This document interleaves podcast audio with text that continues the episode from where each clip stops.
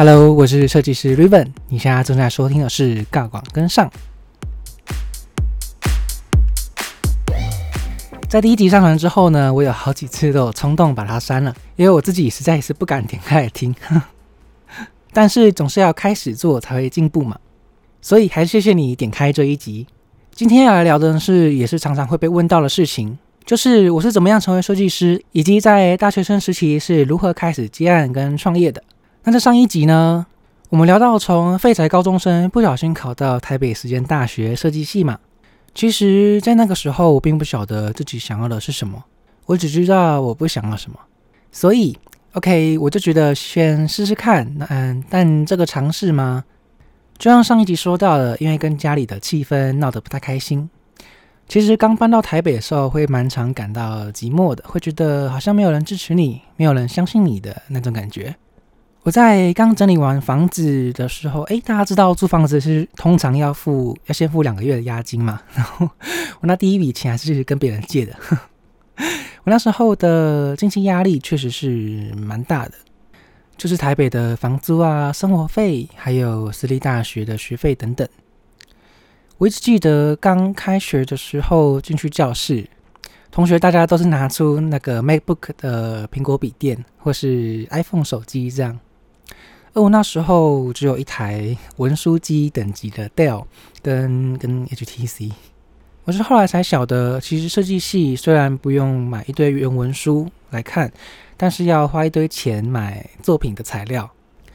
所以，所以其实大部分后来念设计系的家里好像经济都不错，可能很多就是从天母来的啊，或是呃明明住信义区却信义区而已，却还要开车来上课的同学。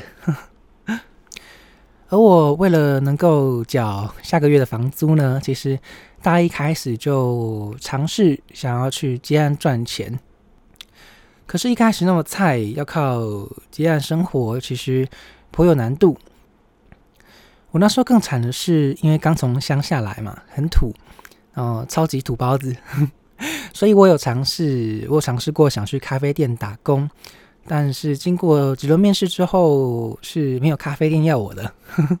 你知道我那时候还会穿那个小叮当的 T 恤出门，超土。然后那时候好像在学校听了一场学长回母校的演讲吧，忘记是谁了，但他说要自由接案，你得多认识一点人。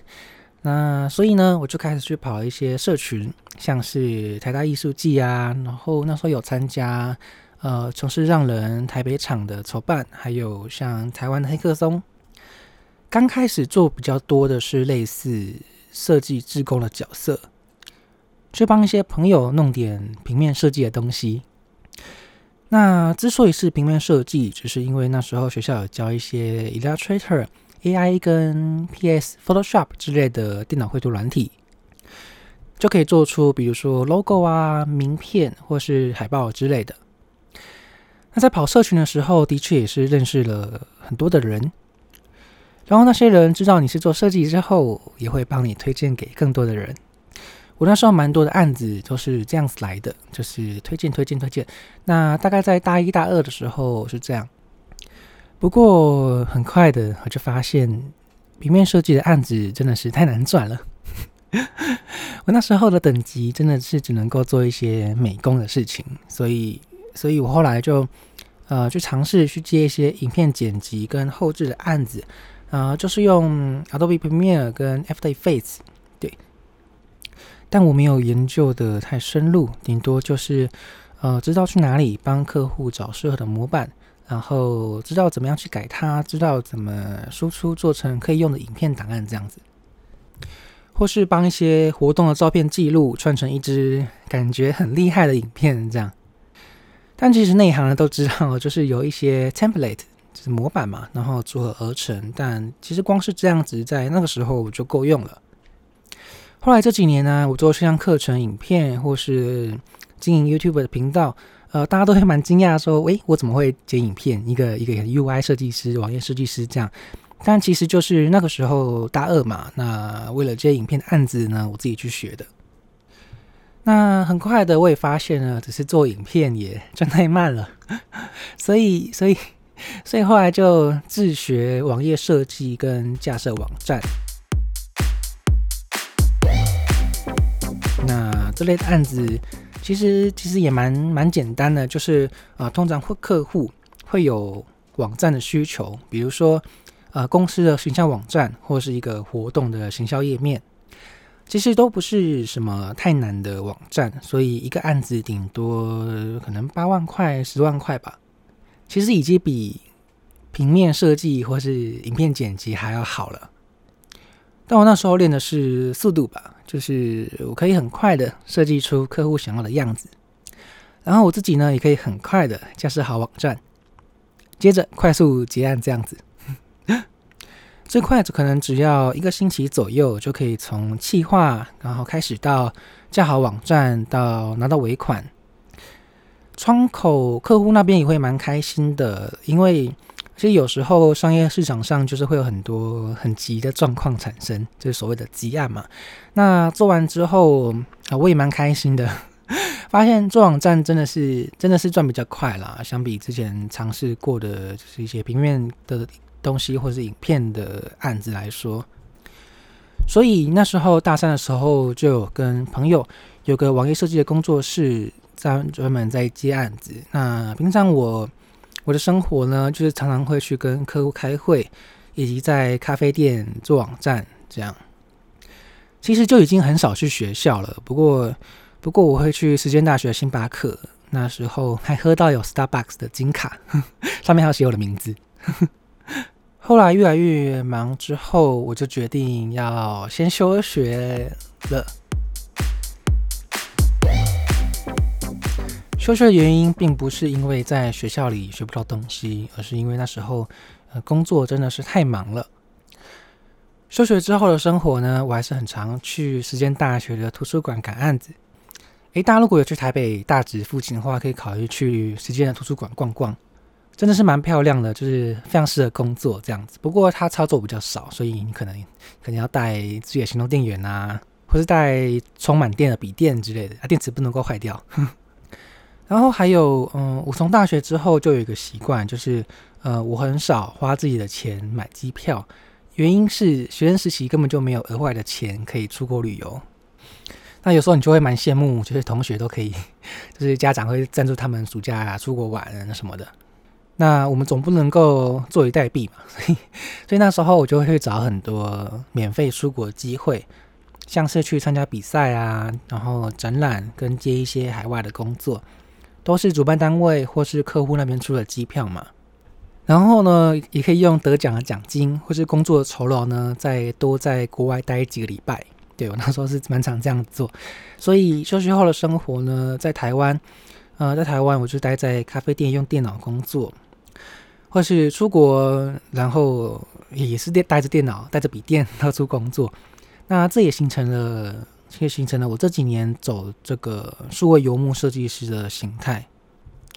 好啦，以上就是我在设计系大学生时期的一些故事。回顾起来，我有几个痛过才领悟的观念，可以跟大家聊聊。第一个是一定要忠于自己，不要被框架给绑住了。这可能很常听到，但其实实际上遇到的时候是很难做选择的。我们可能很常会听到同学、同事的疑问，或是被整个社会的风向影响，甚至是被爸爸妈妈的意见左右，都会让我们心中产生难以抉择的心情。这个我非常能够理解。比如说，你今天想当设计师，但家长希望你念资工系。比如说，你今天到电机系大四了，却发现自己唱自己喜欢唱老舍，那怎么办？你要休学吗？还是退学转学呢？其实这个时候不用先怪家里，怪爸妈不懂，因为其其实他们的担心都是出自于说他们对于自己儿女的一种一种新手保护吧。而这个新手保护的防护罩呢，就只是希望你可以平安健康。安稳地长大成人而已，这是基本的。但如果如果你今天有了自己很有兴趣，然后有热情的事情，你要做的其实不只是去追求你的理想目标，同时同时呢，你也要能够让自己父母安心才行。而这也是基本的社会儿女的责任。我觉得，那其实你可以秀出你，比如说得奖证明，或是说你可以出示你靠这个赚多少钱的呃存折记录啊。你可以跟爸妈好好坐下来提案，并证明好你自己已经做好了哪些准备。可以试着沟通看看。如果真的，如果真的无法沟通，其实我知道有些家庭是都有很难念的经嘛。那那其实如果无法沟通的话，你也要做好，就算断绝家里的金源呢，自己也能够好好活下去的准备。谁叫你没有办法？谁叫你没有办法说服自己的爸妈呢？那其实这个也是蛮常见的，因为其实呃，在父母的年轻的时候。他们的成长背景跟科技的跟这个环境啊，都跟我们现在有很大的不同。不管是工作观，然后世界观或人生观，其实都其实都跟现在不太一样。那我们要做的唯一要做的事情呢，其实让父母安心就好了。那再接着讲第二个，我想聊的重点是，其实，在我们网络网络业或是科技业设计圈啊，上网自学才是主流。嗯，我觉得我们这一代是幸运的。如果在台湾七零或八零年代，民国民国七十八十年代，可能真的只有少少几个职业工作可以选择，所以听从社会的、学校的、父母的意见，可能人生胜率是真的会高一点。但现在二零二零年呢，这个世界变得很快，科技转动的更快，我们学习一门领域所需要的资讯，几乎网络上都有的看。而且也有很多相关课程帮你整理好更系统化的资讯跟内容。相比大学学费来说，就只要花一点点的钱就可以学到讲师许多年的精华。或是你也可以去成品翻翻书，总是会有很多收获。就算要买一本，可能也才三四百块吧，平均来说。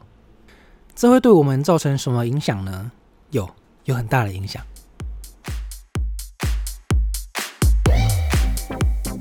我们现在比起过去有更多的自由去追求自己的理想了，包含工作选择上的自由。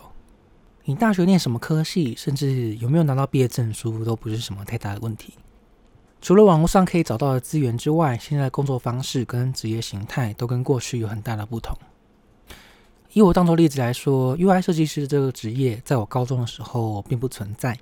那在大学的时候，其实在台湾的讨论度也不高。至少不是一个同学、教授间会讨论的职业，甚至到了我已经靠网页设计接案赚钱之后，UI UX 的概念呢都不是很普遍的被大家知道。而这意味着什么呢？意味着我们现在这些炙手可热的工作选择，在五年前、在十年前根本不存在。我是国中开始用脸书的，但那个时候怎么样都不会晓得 Facebook 会成为世界上最大的社交网站跟科技公司。我高中的时候，iPhone 只出到第四代，前镜头还只有三十万画素，怎么样呢？也想不到这样的智慧型手机会创造将来十年的 App 产业，会颠覆整个软体跟硬体的产业生态。在我大学的时候呢，YouTube 是拿来上传上课作业用的，谁晓得现在的 YouTuber 是年轻人最热门的工作选择？所以说呢，我们可以不用被大学念什么科系、有什么工作经历限制了。这个世界变得太快了。我在脸书上很常收到一些同学发的讯息，他们说他们会问说，如果不是相关背景，该怎么样成为 UI 设计师？但你知道吗？我认识的所有业界的 UI UX 设计师都不是本科系啊，每个人都是转职过来的。为什么？因为台湾没有 UI 设计系啊。那就算是念设计系好了，比如说视传。呃，数位媒体或工业设计，系上教了 UI UX 课程，可能也是只是这一两年才开始的。毕竟产业的东西要纳入学校体制，要加进课程里面，是需要走好长一段程序的。好啦，今天聊的好像有点远了。我只是希望呢，大家都可以为了自己的人生勇敢个几次，那不要那么容易觉得自己不行，自己没有办法。在我的经验里头啊，其实有很多事情都是做了之后才发现，靠背原来这么简单的。那一起加油吧！我是绿粉，我们下次见喽，晚安。